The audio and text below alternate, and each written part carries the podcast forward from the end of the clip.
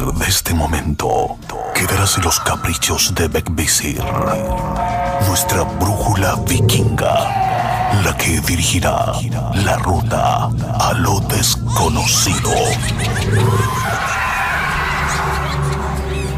Divagaremos entre brujas, duendes y seres elementales observarán de cerca nuestro camino. La opción es tuya. Aún estás a tiempo de arrepentirte o dejarte seducir por la hermandad. Conducido por Chris Machilian.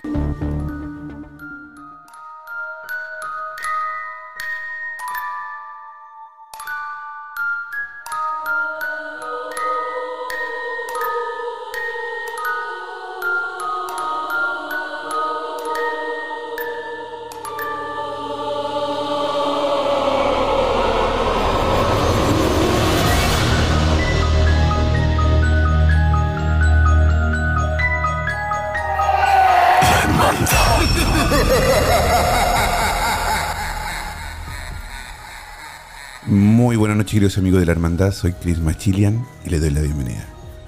El día de hoy tendremos un invitado que ya ha estado con nosotros, es Eduardo Escoto desde Colombia, mexicano que especialista en extra normal nos va a contar de duendes y otras cosas más que, que también ha realizado eh, Urbex. Hace muy poco vi una orbe muy buena que, que tiene en su canal de YouTube y vamos a hablar un poco más de eso. Le doy la bienvenida a todos nuestros amigos que nos están escuchando en Ritmo FM. Ritmo FM. 87.8 en Costa del Sol, Málaga 97.9 en Barcelona y a través de la poderosa radio en Sevilla 90.7. ¿Quieres conocer la programación de Grupo Ritmo? Entra a gruporitmo.com y conoce la programación, los programas y demás. Eh, también le doy la bienvenida a todos nuestros amigos que se están uniendo a Instagram Live, donde estoy con Eduardo Escoto en este momento y lo presentamos de esta forma. Una vela más se enciende en este encuentro, lo que significa que un miembro se une a esta sesión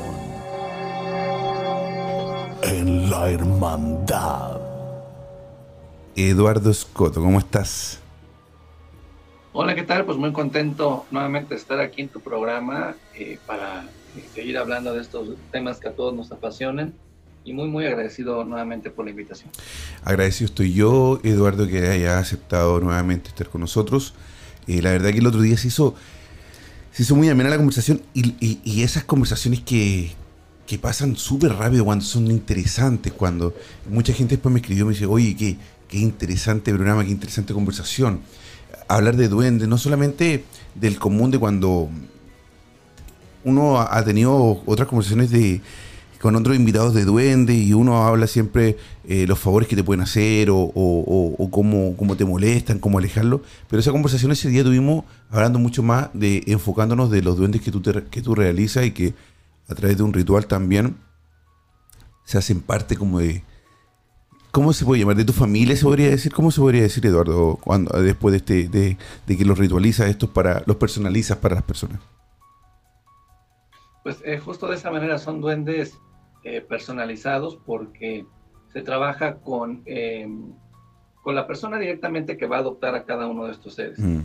Eh, nosotros no es que hagamos 20 o 30 duendes ahí para tenerlos en exhibición, sino que a través de datos como el nombre completo y la fecha de nacimiento completa de la persona, realizamos este, este trabajo de duendes. Mm. Entonces se invoca pues se fabrica el duende desde el inicio, o sea, desde fabricar la cara, las orejas, todo lo hago de manera artesanal. Sí. Y ya una vez que, que, está armado en casi en su totalidad el duende, eh, se hace un ritual muy hermético en donde se solicita eh, a la energía elemental o al duende que le corresponda tener a la persona que se manifieste y en ese momento te, nos indique, bueno, pues cuál es su nombre, mm. para que el duende que ya se va con la persona como, como adoptado, bueno, pues ya lleva el nombre el nombre original del duende que le corresponde a cada quien.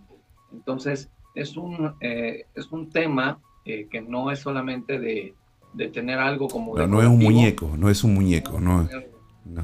no es un muñeco, o sea, aparentemente, se o sea, físicamente se ven muy bonitos, muy, muy bonitos, pero, pero además de que son como una figura eh, vamos a decir, decorativa, este lo hice yo.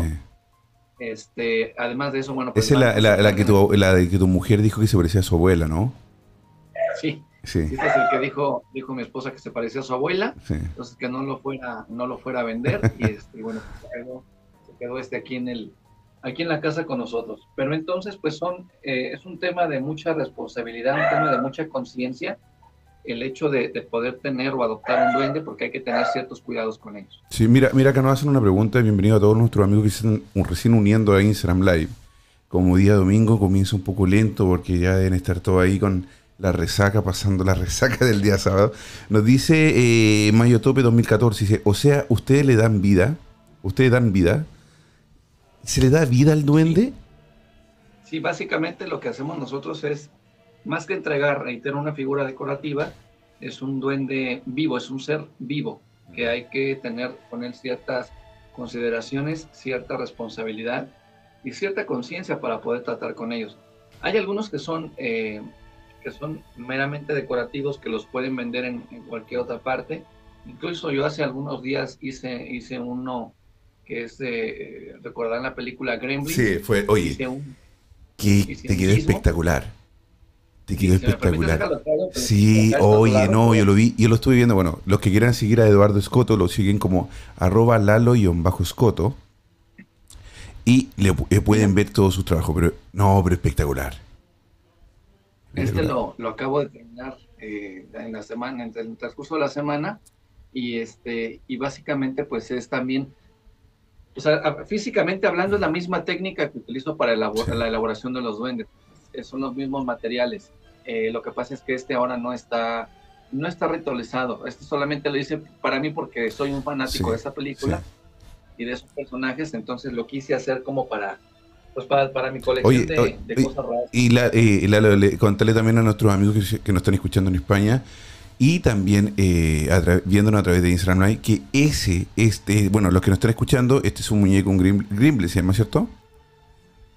¿Es un qué? ¿Cómo se llaman estos muñecos, perdón, de la película?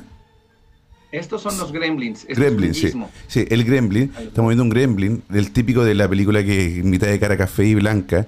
Y quiero contarles que cuando yo, cuando el proceso que tú subiste en Instagram, ¿verdad? Para, con, cuando comenzaste a hacerlo, abajo del pelo, él tiene eh, bueno, tú hiciste la carita de él y, también le hiciste las expresiones. O sea, aunque le pusiste pelo después arriba, quedó con expresiones. Entonces, sí se siente súper personalizado igual. O sea, abajo de toda esa capa tiene la expresión de su carita y todo. No, no, no, muy, muy, muy bonito. Muy bonito, muy buen trabajo, claro. Gracias. Pues es un trabajo complicado porque a final de cuentas hay que saber. Cuando uno va manejando estos materiales, eh, ellos están hechos en, un material que se llama porcelanicrón. Mm si te refieres a la, capa de abajo, es decir, los ojos, mm. las orejas, la boca, la nariz, esto es porcelanicrón. Pero aquí básicamente eh, vamos a, desnudar un poquito el guismo. estas dos partes son dos esferas de icopor o de, de ¿cómo se le llama esto? De como de, unicel, es un material que es como blanco, que se hacen bolitas es, es, esos son dos esferas de eso, más los ojos, pero ahí hay que fabricar, hay que elaborar los, rasgos faciales, hay que conseguir el tipo de ojos que sean los adecuados, las manos, eh, los pies, entonces este sí, es un trabajo. No, es una belleza, te quedó muy bueno. Además que, además que, ¿y eso tú, tú lo vas diseñando? ¿Tienes algún algún molde? No, van, van así nomás. No. no, todo es de manera. Ojo artista.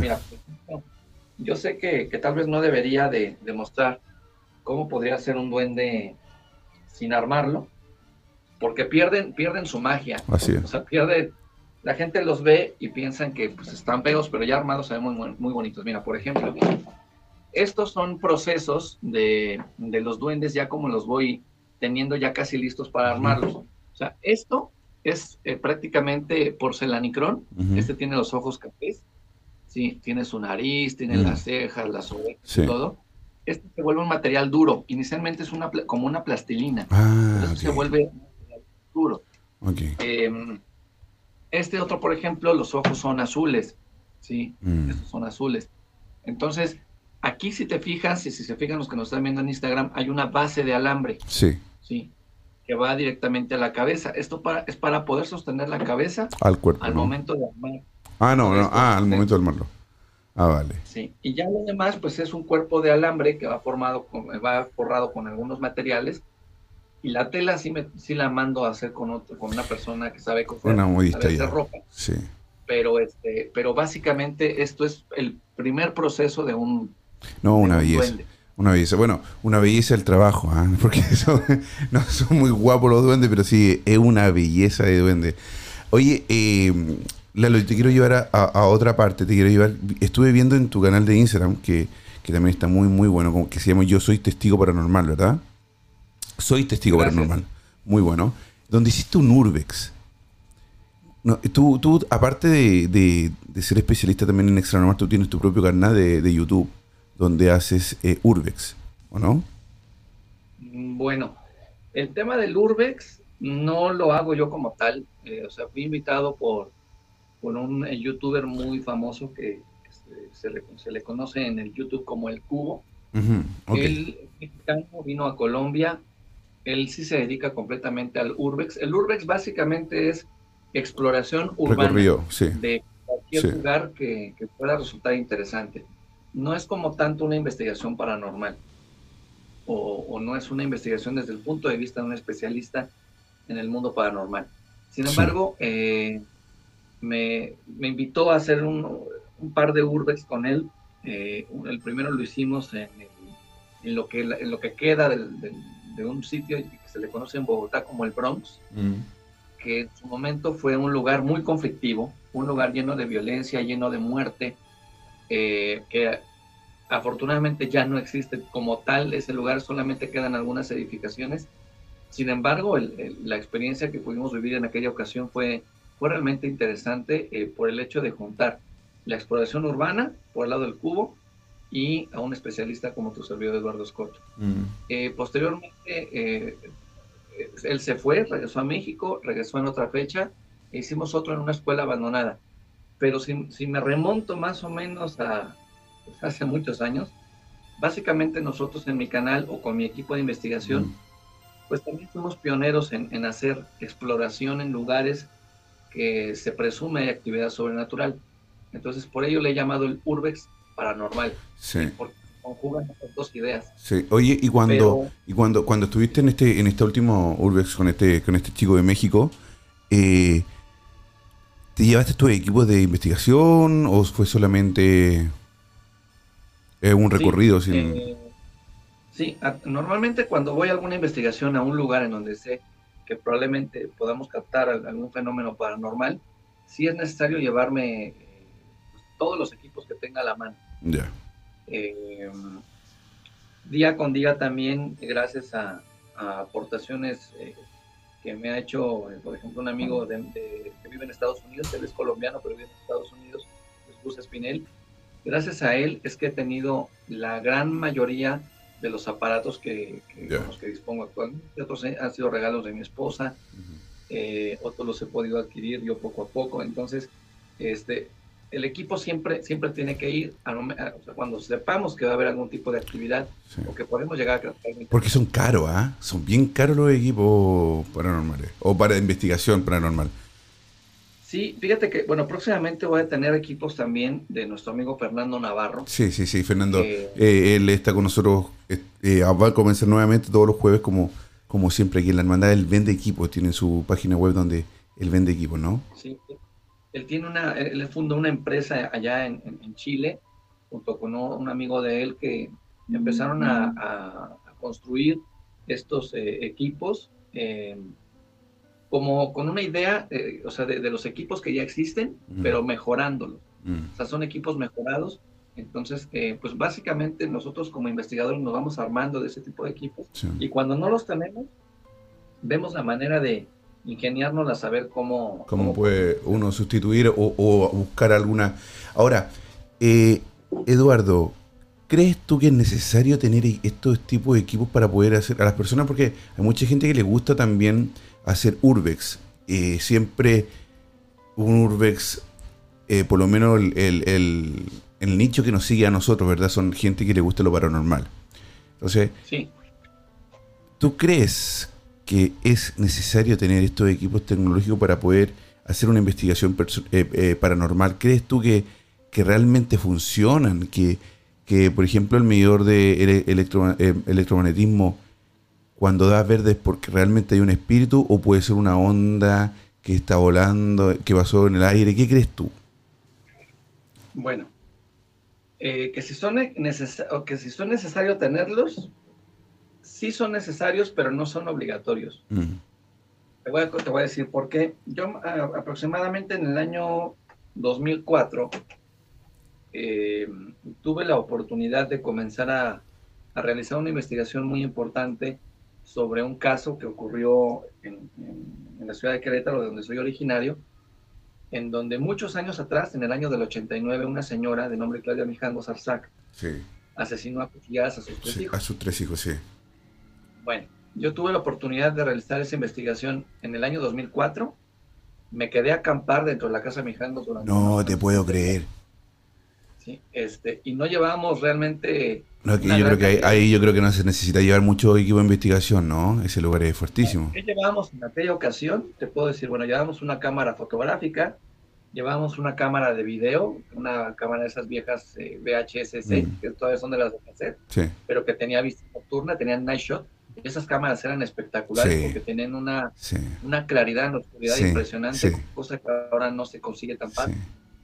Eh, llevábamos eh, eh, bueno, libretas para anotaciones y sobre todo llevábamos brújulas. Las brújulas Por el imán, ¿no? sustituyen de alguna manera algunos aparatos de, campos electromagnéticos porque las brújulas detectan donde hay energía electromagnética y se empiezan a volver locas. Entonces, así empecé básicamente yo. O sea, no tenía, en el año 2004 no tenía, no tenía eso. Espérate, eh, quiero, quiero, preguntarte algo sobre, sobre esa investigación. ¿Esa investigación está en algún lugar? ¿Está en YouTube? Sí, tengo, tengo algunas. Eh, en mi canal de YouTube tengo dos veces que me he metido ahí. Y la otra, eh, que fue la última, la hice con Extra Normal, me parece que fue el año, el año antepasado. Oye, y porque ahora lo que yo estuve mirando de, la casa eh, Milango, se llama, ¿cierto? Mil, ¿Cómo se llama? Mil, Milangos. Milangos, con J. Sí, Milangos. Ah, mira. Ellos eh, eh, cerraron, ya no hay puertas de entrar porque la gente comenzó a, entrar mucho a la casa, ¿no? Entonces subieron, subieron las paredes y ya no hay puertas. ¿Cómo, ¿Cómo se logra entrar? Ya no, sin permiso es la única forma, ¿no? No, pues hay muchas personas que se meten sin permiso. Normalmente nosotros, como equipo de investigación, tanto en extra normal o como en testigo paranormal, siempre tratamos de hacer las cosas bien y tener siempre el permiso por escrito para poder ingresar a, los lugares que investigamos. Ah, Esto con de no causar algún problema eh, mayor después. Y la casa efectivamente lleva cerrada muchísimo tiempo porque se prestó a, vándalos, a personas, eh, pues habitantes de calle, se prestó a personas que, que hacían brujería de brujería negra en el interior. Este, y entonces, pues simplemente los vecinos mandaron levantar una barda, que actualmente es la que se impide el paso normalmente a una persona. Nosotros cuando hemos entrado, pues la, la, esta última vez con Extra Normal fue, eh, esa y la anterior fue poner una, una escalera en la parte de afuera con ayuda de, policía municipal, o sea, ellos no estaban custodiando. De bombero, policía, no iba a subir. sí, pero, pero aún así, una barda bastante alta. Entonces, este, me decía, me decía este, Joe Herrera, que es mi compañero de, de esta me decía, oye, pero si llega a pasar algo, ¿cómo salir corriendo de aquí? En lo que ponemos la escalera. hay que aguantar, porque eso es a lo que venimos. Pero sí, este, eh, es, un, es, es, una de las investigaciones pues, más importantes que he realizado en mi trayectoria y, descubrimos cosas bien, bien, bien fuertes de ese, de ese caso. Oye, eh, Eduardo, cuéntame algo. ¿Cómo se siente? O sea, tú aparte, aparte tú también tienes... Eh, eh, tú tienes conocimientos ya más altos de también de algo de brujería, haces rituales, haces y así, hiciste eso también en, dentro de la investigación. ¿Qué, pero pero una persona normal, tu mismo compañero que lee un periodista solamente que está acompañándote como investigador, ¿qué se siente cuando se entra a esa casa? ¿Qué se siente después de una casa donde esta mujer asesina a sus tres hijos de una locura, luego y se va al manicomio, ¿verdad? De, de, presa, y ahora que está libre. Por lo que tengo entendido que salió libertad, ¿no? Sí, ella salió eh, precisamente en la fecha que, entramos con Extranormal a, a grabar eh, esa investigación para, para, el programa especial de Asesina Extranormal. En esos días que Claudia Mujangos estaba saliendo en libertad después de cumplir pues, muchos años de, este, su condena por el supuesto homicidio de sus hijos. Digo supuesto porque a mí no me convence la, la historia de que ella sea culpable. Tengo mis razones para creer lo contrario. ¿Sí? ¿Cuáles son tus razones? Sí, porque, porque a ver, la historia, la historia para la gente... de quién lo pudo haber hecho, pero, la, pero ella no fue. Eduardo, Eduardo, la gente que no conoce el caso, la gente que no conoce el caso, esta era una chica que era, aparte era muy bonita, ¿no? ¿Verdad? Ella, ella fue eh, Miss... Eh, Miss Sinaloa. Miss Sinaloa, perdón. Sí, fue Miss Sinaloa. Eh, tenía un, su marido, que parece que era como empresario, tenía buena situación económica, tres hijos, iglesia eh, y colegio católico. Y ella de repente un día le, supuestamente le da la... Ahora me, ahora me dejaste con la duda, voy a empezar... Eh, le, da la locura y, mata a sus tres hijos, ¿no? Fíjate que, eh, por ejemplo, en, ese sentido, quien era de plata realmente, que quien tenía muchos recursos económicos era ella. Era ella. ella hija de personas eh, de un gran poder adquisitivo y este y en el caso de del esposo no era no era de esa manera hay razones no puedo decir obviamente nombres porque no tengo las pruebas para hacerlo pero sí tengo mm. mis mi punto muy personal de vista el primero es que cuando nosotros realizamos la investigación de del caso eh, en, o sea, en la, descripción del médico forense decía que las heridas que tenían los niños, producto de las cuchillas que se habían propinado, eran eh, realizados con una mano eh, izquierda. Y Claudia Mijangos no era zurda, ella era diestra. Sin embargo, la pareja sentimental de ella sí era zurdo.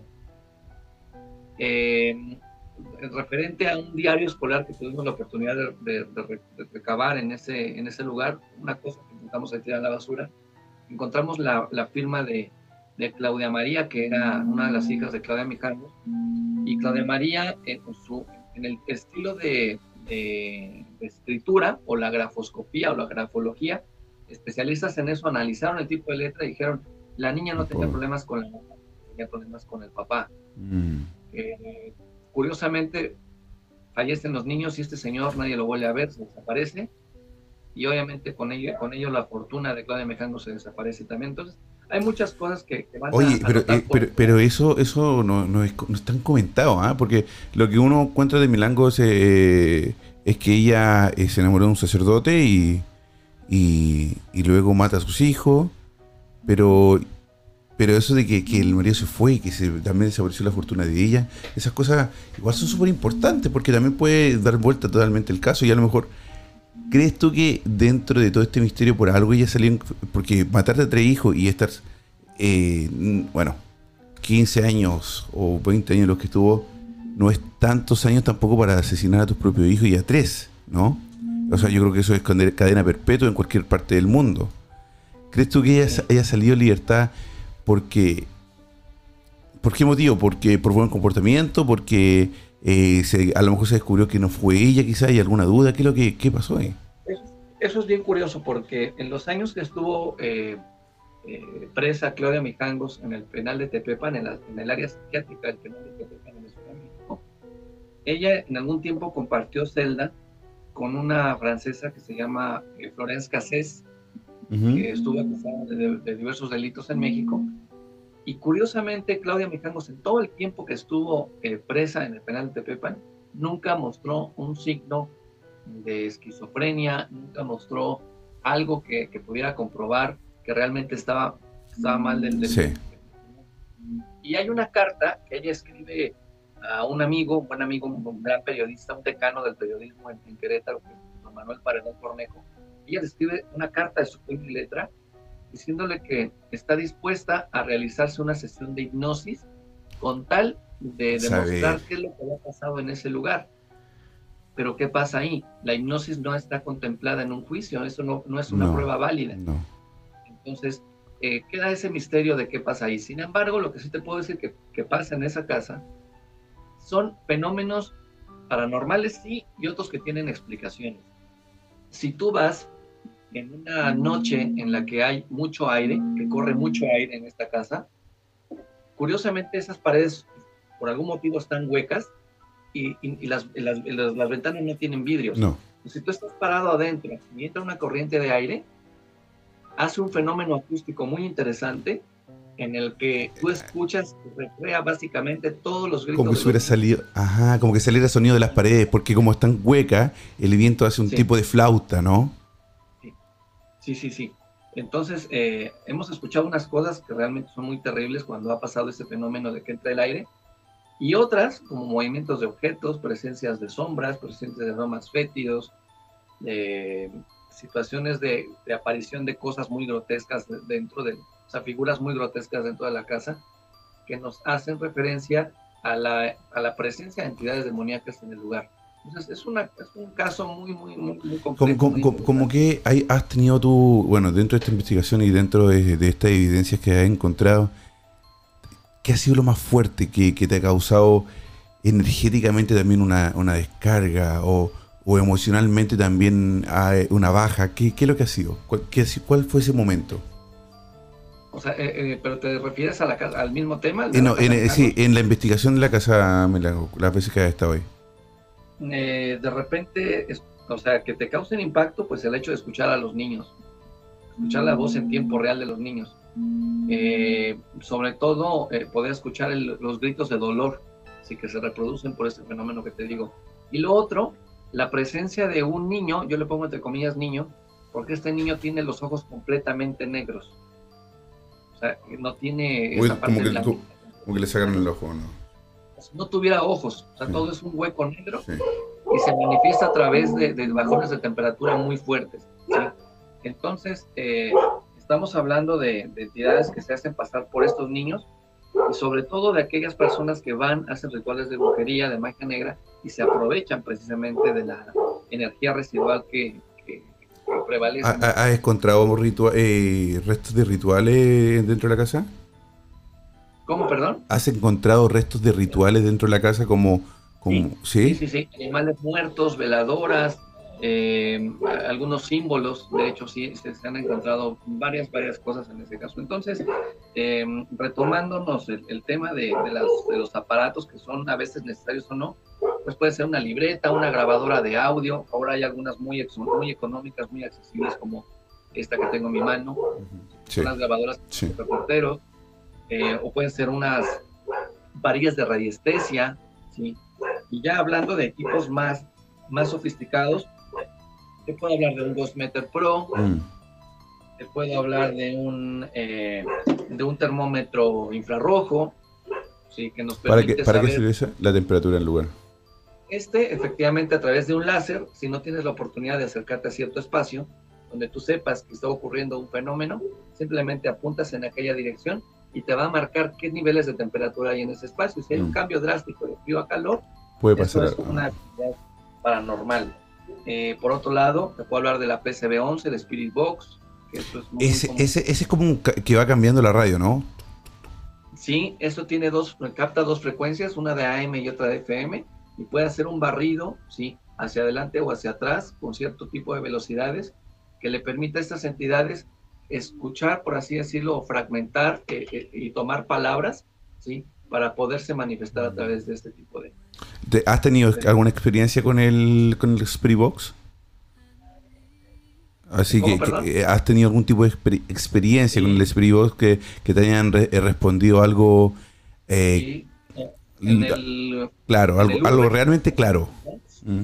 Ahí en el Urbex que te comento del Bronx, hubo un momento que yo estaba preguntando qué estaba pasando y me dijeron, ¿puedo decir la palabra? La palabra sí, sí, por supuesto. Dijeron, hijo de puta, dijeron. ¿Y qué, le respondiste tú? La tuya. y, curiosamente, eh, personas, habitantes de calle, normalmente hablan así. Ese es el léxico de una persona habitante de calle. En un lugar donde, supuestamente mataron habitantes de calle. Entonces, eh, el Spirit ha, funcionado de esa manera. Por otro lado, tengo el REMPOD, este aparatito es muy interesante, ¿sí? porque si yo lo prendo, lo va a prender. Sí. Si puedes ver, a los que nos están viendo en Instagram, tiene una antena. Sí. Si algo se acerca a esta antena, sí, en automático va a Sí. Y con esta fue bien interesante porque en el manicomio abandonado de Cibate eh, empecé a, a, tener una interacción, por así decirlo, con una entidad que yo le decía, bueno, este es nuestro juego, acércate y toca la antena. Y se acercaba y tocaba la antena. Entonces, son ese tipo de cosas extrañas que a veces llegan a pasar, ¿no? Sí, y, y, y, y, la respuesta, ¿no? O sea, que, que entonces ya es un ser pensante dentro de, de, de, lo que sea, porque si tú le estás pidiendo algo y él lo, y él lo resuelve, es porque de alguna forma tiene conciencia de lo que está haciendo, ¿no? Sí. Eh, eh, eh, Eduardo, ¿tú has tenido alguna experiencia con algún, eh, con algún desencarnado o, o alguna energía que, que, hayas podido tener ya una conversación un poquito más directa o algo así que realmente tú has dicho se existen, pero o, porque en el fondo no sé, no sé cuál será en tu caso, pero en mi caso cuando yo salgo a hacer urbex y quiero y hago un poco de investigación paranormal dentro de los pocos equipos que tengo y, y, y, lo básico que yo que yo hago que es más que todo con una grabadora que tengo como como dijiste tú tengo este el medidor de eh, electromagnetismo que a veces me hace desconfiar mucho me ha pasado que a veces puedo estar acá dentro del estudio donde estoy lleno de, de, de, y de artículos que, que, te pueden generar electromagnetismo y no se prende pero puedo estar en en el lugar de, de investigación y se vuelve loco ¿entiendes? Pero ya después no tengo otra, no tengo otro, otros tipos de manifestaciones. Entonces a veces como que me queda ahí como la duda. Eh, ¿Has tenido algún, algún, algún momento que tú has dicho, wow, esto, esto es genial? O sea, si, si realmente hay energía, si hay, si se puede comunicar, pero algo está pas algo pasa, porque por lo menos por mi lado, como te digo, yo quiero llegar a algún momento o tratar de, de investigar y crear y buscar la forma de comunicarse con un ser no siendo medio, ¿me entiendes? O sea, como buscar la energía, buscar la presencia.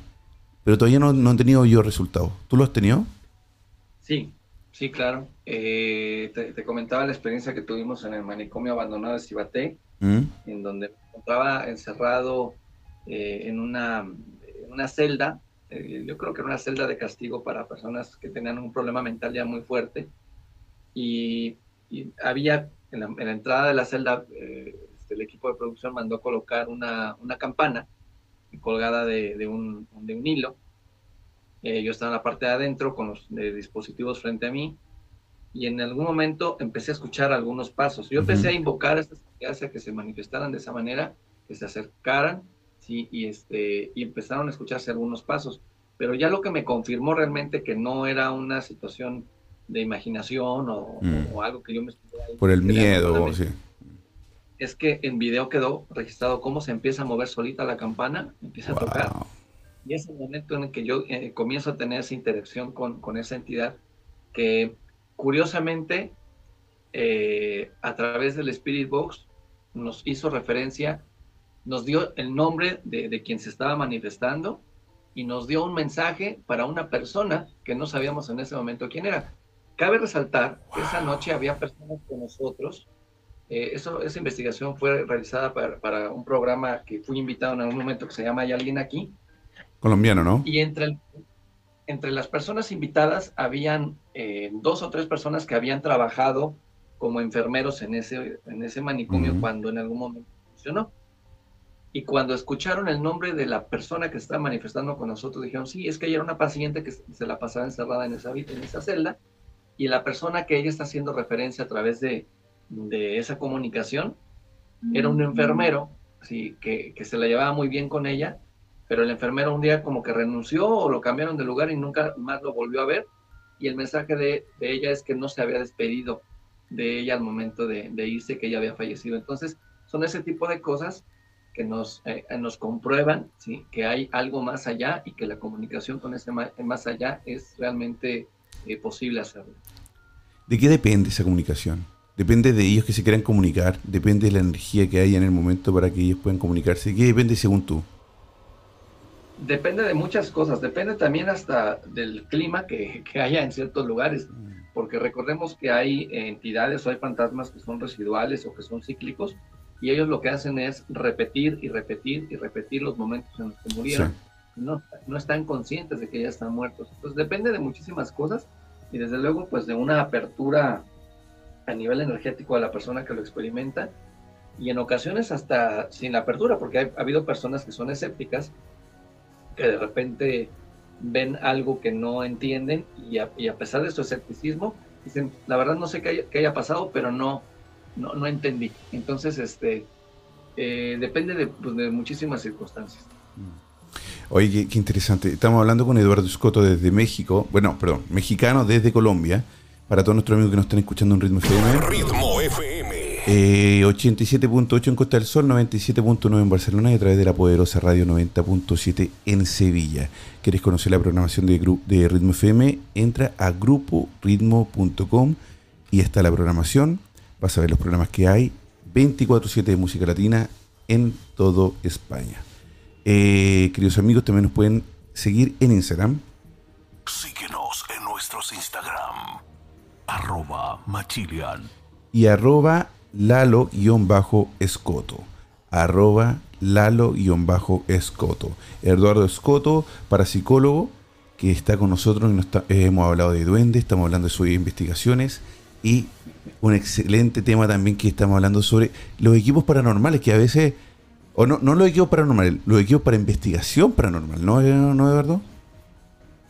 Ah, sí, a mí hay dos equipos que, hay tres equipos que todavía me falta conseguir, que, los quiero tener en algún momento, y uno es, bueno, serán cuatro, la cámara Kirlian. Sí, buenísima esa. Momento lo tener sí o sí. Sí. Existe un aparato que precisamente Fernando Navarro fabrica, que es, lo hace como con un amplificador, una bocina con un amplificador y un pedal de guitarra. ¿Ya? Y lleva un espíritu conectado y unos, unos cuarzos y unas piezas ahí.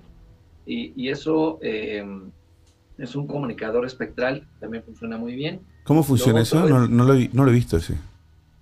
Eh, es como una bocina grande, tiene unos cuarzos, unos alambres como de cobre. Fernando Navarro fabricó una que, que nos sorprendió la vez que lo, tuvimos en mi canal de YouTube porque tuvimos una comunicación clara y directa con entidades sobrenaturales. El otro es un aparato que se llama Ovilus 3, que es algo parecido a un Spirit Box, con la diferencia o la característica que el Ovilus 3 tiene un diccionario de más de 2.000 palabras. Lo que hace es traducir la energía electromagnética en el aparato y habla una comunicación directa a través de un diccionario de 2.000 palabras. Mm. A, ese no le tengo yo mucho mucha fe, no le creo mucho, no, no. no le eh, eh, siento que puede tener puede tener un tipo de memoria también de, de respuesta. Mm. Sí, y existe otro que se llama el Parascope. Mm.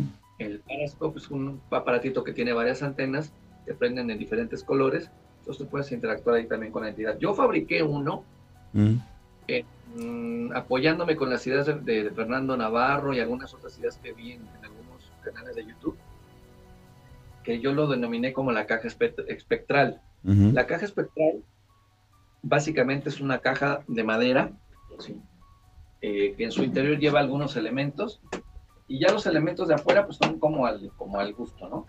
Y aquí se las voy a mostrar en Instagram, eh, para que la puedan ver los que quieran verla. Entonces, lleva, eh, es una cajita básicamente de madera, que, lleva algunos orificios a, crear como un buffer. Algunos otros orificios que yo le puse en forma de cruz, como para protección de, lo que se pueda llegar a manifestar. En la parte de arriba le puse una brújula que nos va a detectar si hay algo que se está manifestando a través de la caja. La brújula, la Y en la parte de adentro, entre otras cosas, lleva los famosos cuarzos que te comento, el alambre de cobre. Y ¿Qué, ¿qué, es lo que hace el cuarzo, Eduardo?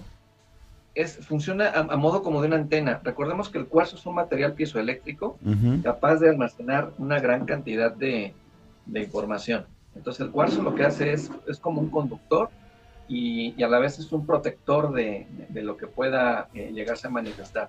Por otro lado, dentro de la caja, en la tapa, pues hay, hay algunos símbolos importantes, mm. esotéricos, que son de, proteger, y lleva un amplificador de sonido, ¿sí? Con el Spirit Box PCB11. Las, los resultados, eh, también en mi canal de YouTube grabé un video haciendo un ejercicio de preguntas y respuestas.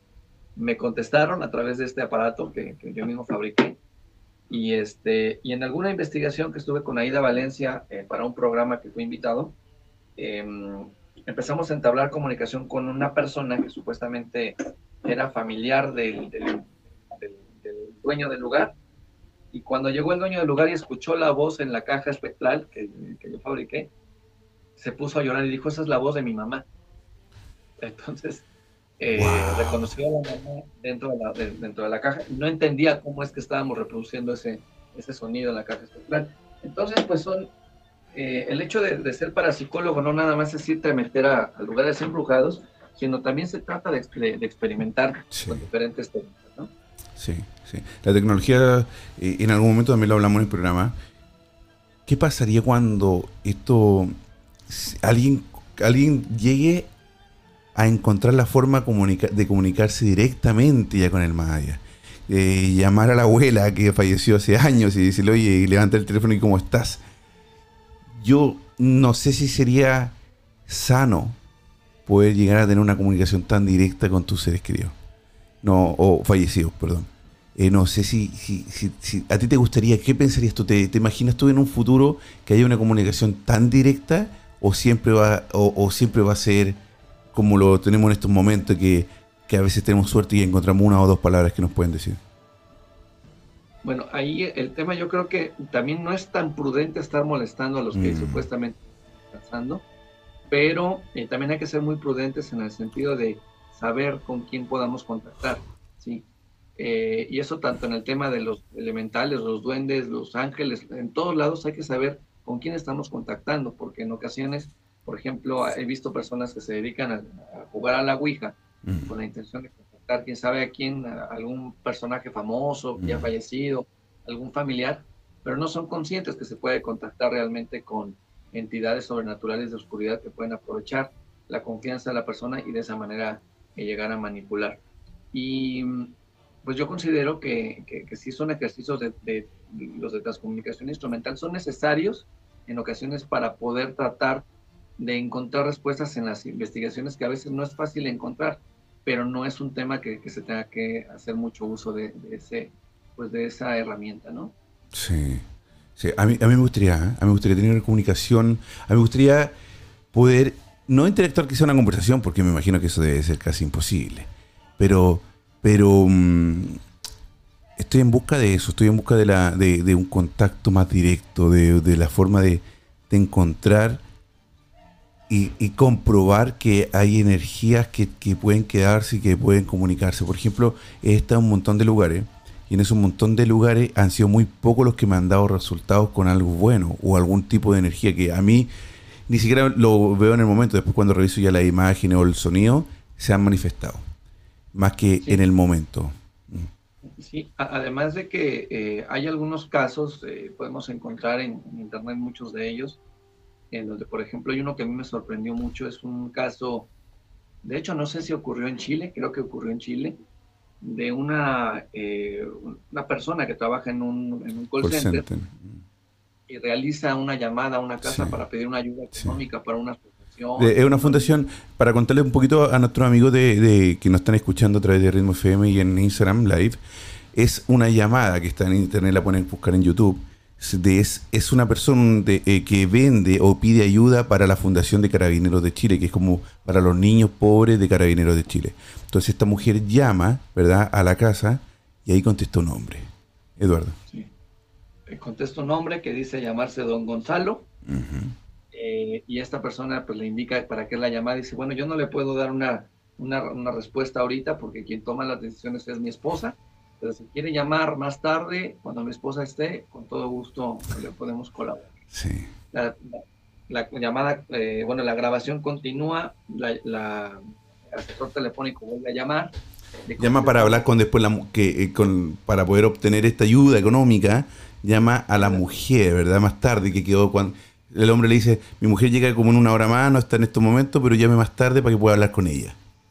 Sí, y entonces le llama, contesta una señora y dice, con la esposa de don Gonzalo, dice, sí, mira, le habla fulanita de tal, de tal parte, y es que hace rato llamamos y su esposo este, nos dijo que, le volviéramos a llamar porque usted es la que podía tomar la decisión. Sí. Y dice, pero es que eso no es posible. usted está jugando todavía como que la señora sí, reacia, ¿no? Sí. Dice, no, de verdad es que nosotros llamamos y dice, mire, no puede ser eso porque mi esposo falleció, no sé si hace meses o hace años, algo así. Y lleva eh, dos años fallecido, le dice, algo así. Sí. Y que tenía, que ella prácticamente vivía sola, sus hijos no vivían con ella, que no sabía qué tipo de broma estaba, eh, estaban jugando. Y después la señora se, sensibiliza un poco y comienza pues a llorar, ¿no? Eh, a su, difunto esposo.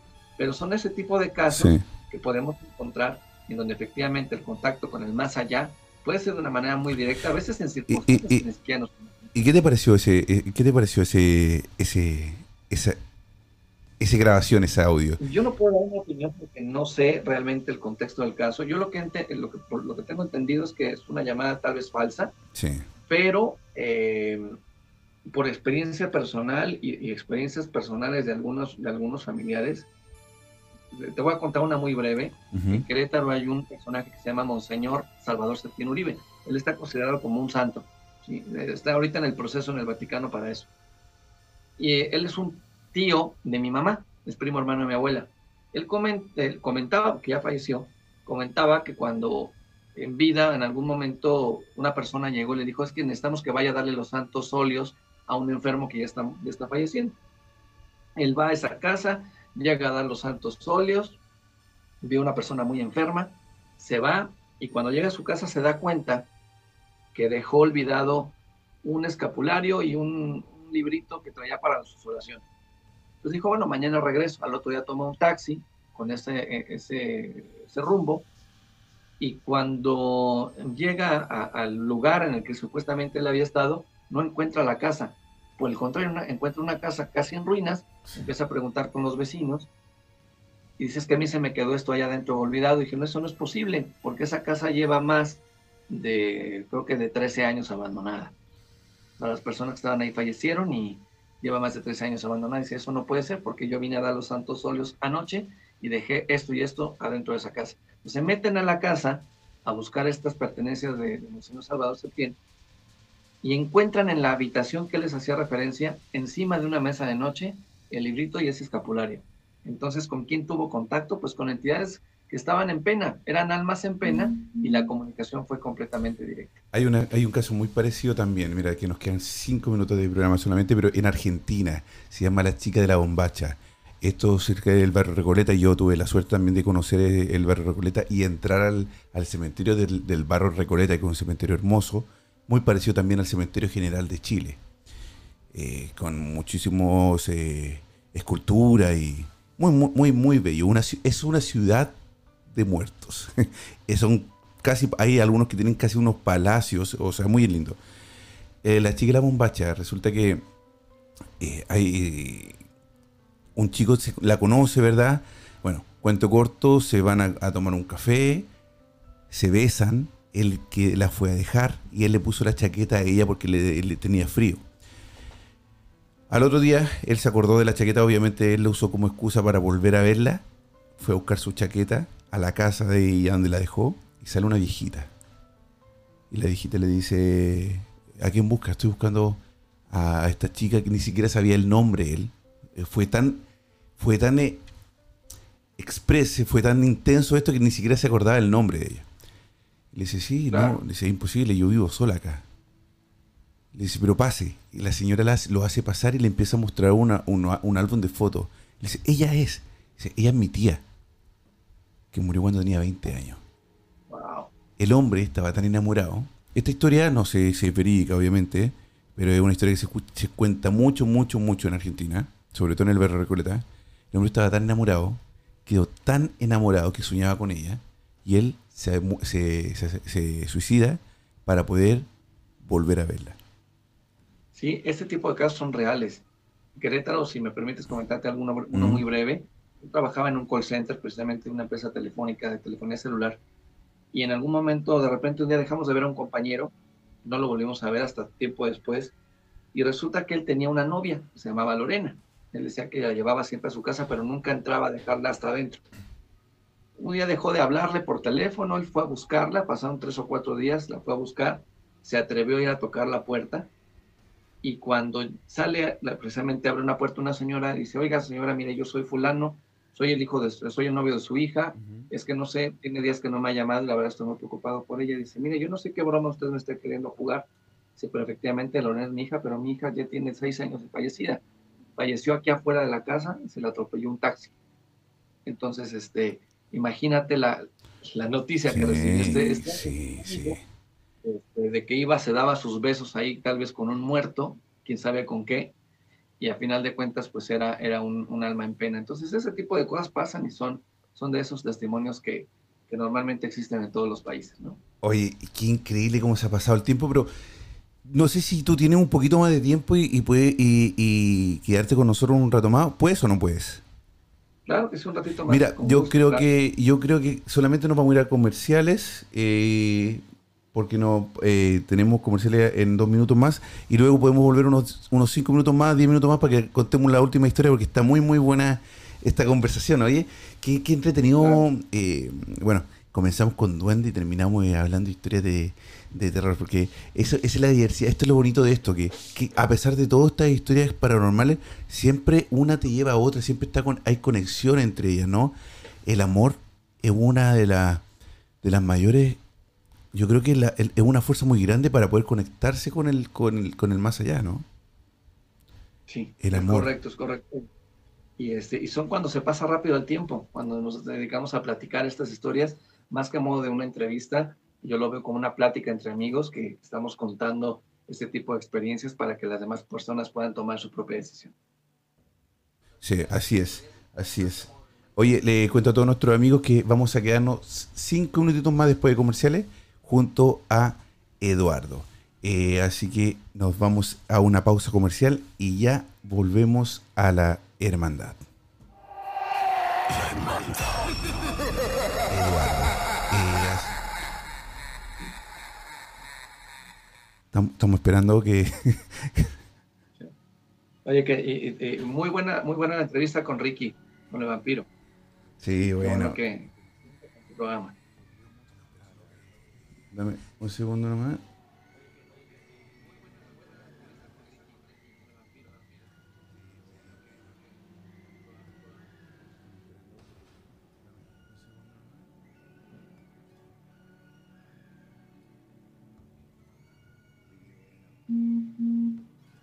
Ya, ahí estamos comerciales. Oye, sí, eh, eh, Ricky, es un... Eh, es que sabe, o sea, él, obviamente 15 años de experiencia pero ¿sabes? me llamó mucho la atención y me, y me gustó mucho que él eh, sea una persona que quiere abrir el mundo del vampirismo a personas que, muchas veces no tienen acceso porque eh, antiguamente, me imagino que antes, o, no solamente antes, sino que ahora, pero la mayor parte de los grupos de vampiros son súper cerrados, ¿verdad? Son súper eh, herméticos. Sí, Sí, es un tema, es un tema complejo. De hecho, yo platicaba con él y me decía, bueno, pues este, esperemos no herir susceptibilidades con alguna corte de, que se encuentre en España, porque es un tema a veces que se presta mucho hermetismo y, que, y a mucho secretismo, pero estamos en una época en la que ahora a través de el Internet, de las redes sociales, ya no puede haber nada secreto. Más bien debe ser, debe ser discreto, así como, como lo es la framasonería, los rosacruces, el Opus Dei, todas esas organizaciones ya no son secretas, ahora son discretas. Y sí, efectivamente, Ricky, bueno, yo tengo muchos años de conocerlo. Y este y además eh, nos preguntaban el otro día en un live que hicimos para la Corte Vampírica de Ciudad de México, donde estoy yo con ellos los jueves, que que, nos que, nos agradaba de, de, Ricky Six. Y lo digo aquí, aquí con, todos los amigos que están viendo, a mí me agrada Ricky es que es una persona bastante equilibrada. Sí. Una persona muy equilibrada que no intenta hacerte creer cosas, te da la oportunidad de buscarlas, De, que tú mismo formes tus conclusiones. Y eso es bien chévere porque es como uno va aprendiendo de diferentes personas y vamos aprendiendo todo de todo. A mí, a mí, también me, llamó mucho la atención eso de él, ¿ah? que no vende humo no vende humo, él no, no, no, no, no te muestra el vampiro ya casi como el Drácula y que sale del humo y, no, y dice, no, bueno, eh, la estética es porque a nosotros nos gusta vestirnos así, pero realmente esto es, solamente estética, no te miento que no hay eh, vampiros que les guste la sangre, pero es porque eso ya pasa a ser un también algo más que ni siquiera es energético, es más eh, un, ¿cómo fue que me dijo? Como un no sé cómo se le llama eso, cuando a alguien le gusta algo por eh, algo casi sexual o, de nivel, eh, no me acuerdo cómo se, le, cómo se le llama a ese acto. Bueno, eh, pero, sí, sí, él es muy, muy centrado y, fue súper entretenido conversar con él también. O sea, se pasó el, tiempo casi tan rápido como cuando a, los dos. Mira, ya vamos a volver al aire, dame un segundo. Listo. Creo que ya.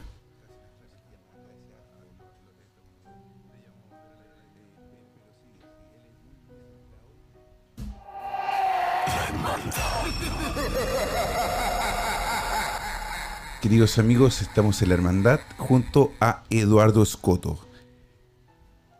Duendes, historias de terror, leyendas y también eh, hemos pasado también por, por artículos de para poder hacer urbex o algún eh, tratar también de hacer algún eh, experimento o, no, como, comunicación paranormal, ¿no? ¿Se le puede llamar paranormal a una comunicación con, un ente o solamente una comunicación? Porque yo no, no sé si será paranormal.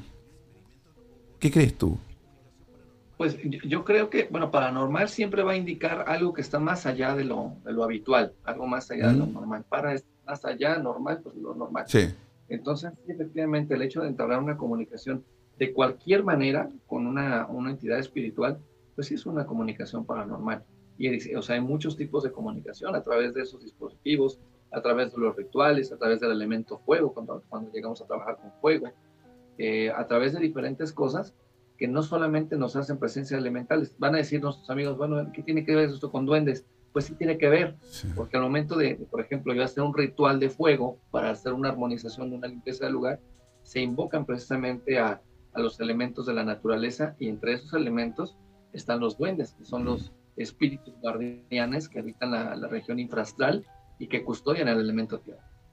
¿Hay alguna forma de usar esto, estos aparatos para poder tener comunicación con los duendes o, se utiliza otro tipo de técnica? Eso es, eso es curioso porque mira, el, hecho de que un duende se acerque a ti, se llegue a manifestar, eh, es muy complejo y es muy complicado de que suceda. ¿Por qué? Porque lo primero que ellos observan es tu campo áurico, tu campo energético, a ver cómo te encuentras energéticamente hablando. Y si llegan a ver alguna coloración que se torne grisácea, eso quiere decir un, que tienes un bajón de energía o tienes algún tipo de, de, sentimiento negativo en ese momento, simplemente ellos no se acercan.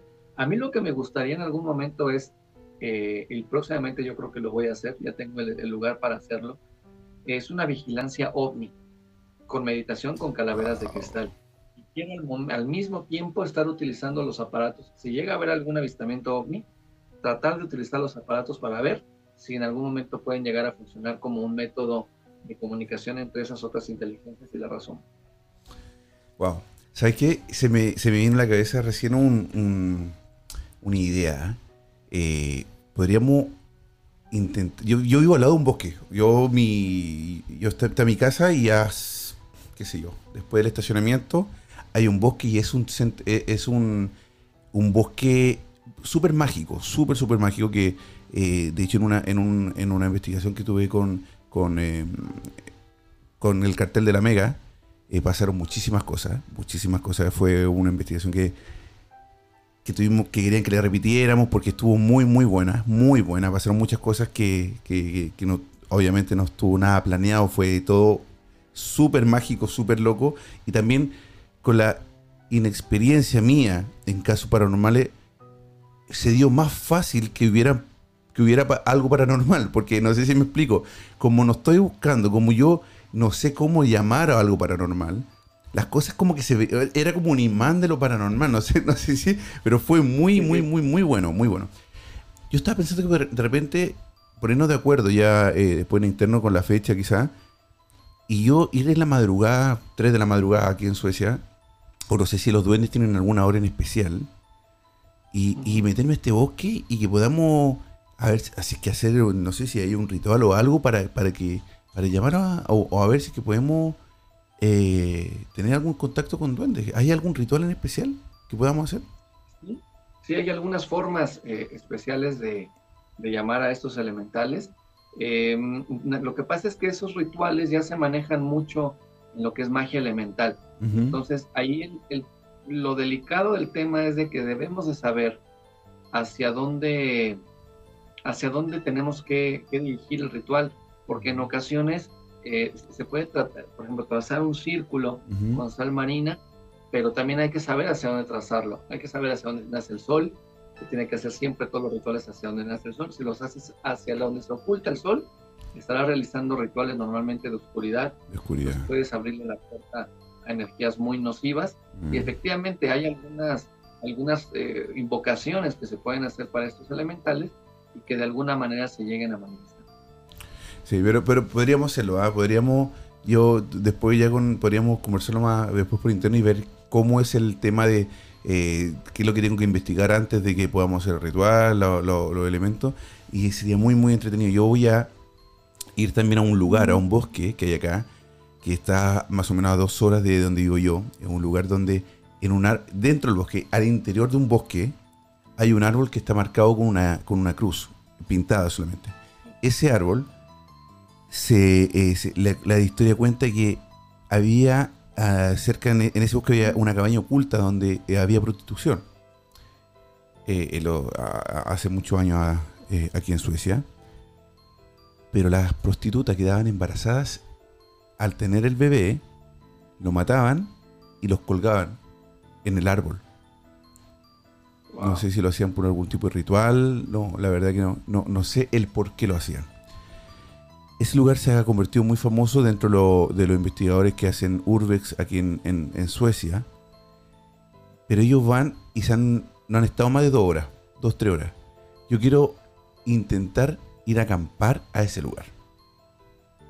Que estoy esperando que ahora eh, tener eh, un permiso, porque como es un lugar también tengo que mandar un permiso, pedir un permiso a la comuna para que los, eh, los que cuidan el bosque en la noche, los guardias, no, no piensen que voy a hacer algún tipo de ritual o algo, ¿entiendes? Pues estoy esperando ese permiso para poder hacerlo. Quiero pasar la noche ahí. Vamos a ver qué pasa. Así que ahí también te voy a pedir algunos consejos también, yo creo, a ver qué, podemos hacer para de repente, no sé si provocar, pero a, provocar una, una, una, una manifestación por lo menos. Algo. Claro, claro. Eso es parte de ir haciendo los pininos y en algún momento, no sé, tal vez en algún futuro, eh, tenga la oportunidad de viajar a España y por qué no irnos a investigar algún lugar. Uy, a Málaga, Málaga, sí, mira, Málaga, donde está, donde estamos la 87.8, hay unos lugares donde me han invitado ahí, espectacular, castillo y todo, así que hay que guardar, me voy a guardar ¿ah? apenas ponga un pie ahí dentro de avión, yo me voy a subir a otro y nos juntamos ahí en Málaga y conozcamos la gente linda de que nos escuche en Ritmo FM también nos pueda conocer y quizás podemos hacer un, grupo e irnos todos a investigar. Qué entretenido. Qué entretenido, sí, súper, súper. Eso va a estar. Bueno, querido Eduardo, muchísimas gracias. Quiero decirle a todos nuestros amigos que quieran, que quieran, que nos están escuchando en Colombia, en México, en Sudamérica, eh, obtener algún producto de Eduardo, algún duende personalizado, súper fácil, solamente escríbale al DM en arroba lalo-escoto. También lo pueden seguir en, en, su página, eh, perdón, en su canal de YouTube, muy bueno, tiene muy, tiene muy buen material, eh, Eduardo, ¿ah? muy buen material, y sobre todo los lives que haces, muy interesante, la gente participa mucho. Lo día estuve escuchando a un chico que, que era, no sé si era brujo o algo que te llamó para y tú le diste un consejo, pero no, no, no entendí de qué, de qué tipo de brujería él era, pero era como que iba al cementerio. Eh, lo voy a buscar y te lo voy a enviar porque para que me conté eso, pero muy, muy buen material. Muchas gracias, Eduardo. Y nada, no sé si nos puedes decir el, cómo se llama tu canal de YouTube también para que nuestros amigos te puedan, puedan verlo. Claro que sí, muchísimas gracias. Bueno, en YouTube me encuentran como Eduardo Escoto, pueden poner Eduardo Escoto, testigo paranormal. De esa manera les aparezco en YouTube. En Instagram, arroba la bajo Escoto. Y mi número de WhatsApp es el más 57 318-697-3831. Más, 57, más 57. Sí, es más 57 318 697 3831. Ahorita estamos dando un diplomado los sábados de investigación en parapsicología y técnicas de investigación paranormal con validez ante Secretaría del Trabajo en México, pero ya lo empezamos el diplomado y vamos a empezar uno nuevo el próximo año, por si alguien se quiere ir anotando. ¿Se puede hacer a distancia? A distancia, completamente es virtual pues, tengo, tengo estudiantes de Estados Unidos, de México eh, y también de Colombia. Y pues la idea es, ir abriendo estos espacios cada, cada vez que termine uno de estos módulos. Duran seis meses, pues terminamos uno. Seis meses. Ah, seis meses. Es largo, ¿ah? Sí, sí, largo. ¿Cuántas veces, eh, eh, ¿Cuándo comienza el próximo para, para ahí, para que anoten mi nombre? el, el, próximo año a partir de enero, porque este ya lo llevamos ahorita en el tercer módulo. Empezamos este sábado, o sea, ayer empezamos el tercer módulo entonces eh, terminamos este año y a partir de enero comenzamos el otro diplomado. Bueno, y anatomía, amigos de Ritmo FM que pueden hacer un diplomado también junto a Eduardo Escoto eh, para psicólogo. ¿ah? Así que a, escribirle, a llamarlo, a mandarle un mensaje en DM en, Instagram para que podamos, para que seamos compañeros, porque parece que lo voy a tomar, también lo voy a tomar. Un abrazo a todos nuestros amigos de Ritmo FM, muchas gracias por acompañarnos, muchas gracias Eduardo que tengas una bonita tarde y para los que estamos en España, en Europa, son las 23 con 14 minutos, que sueñen con los angelitos.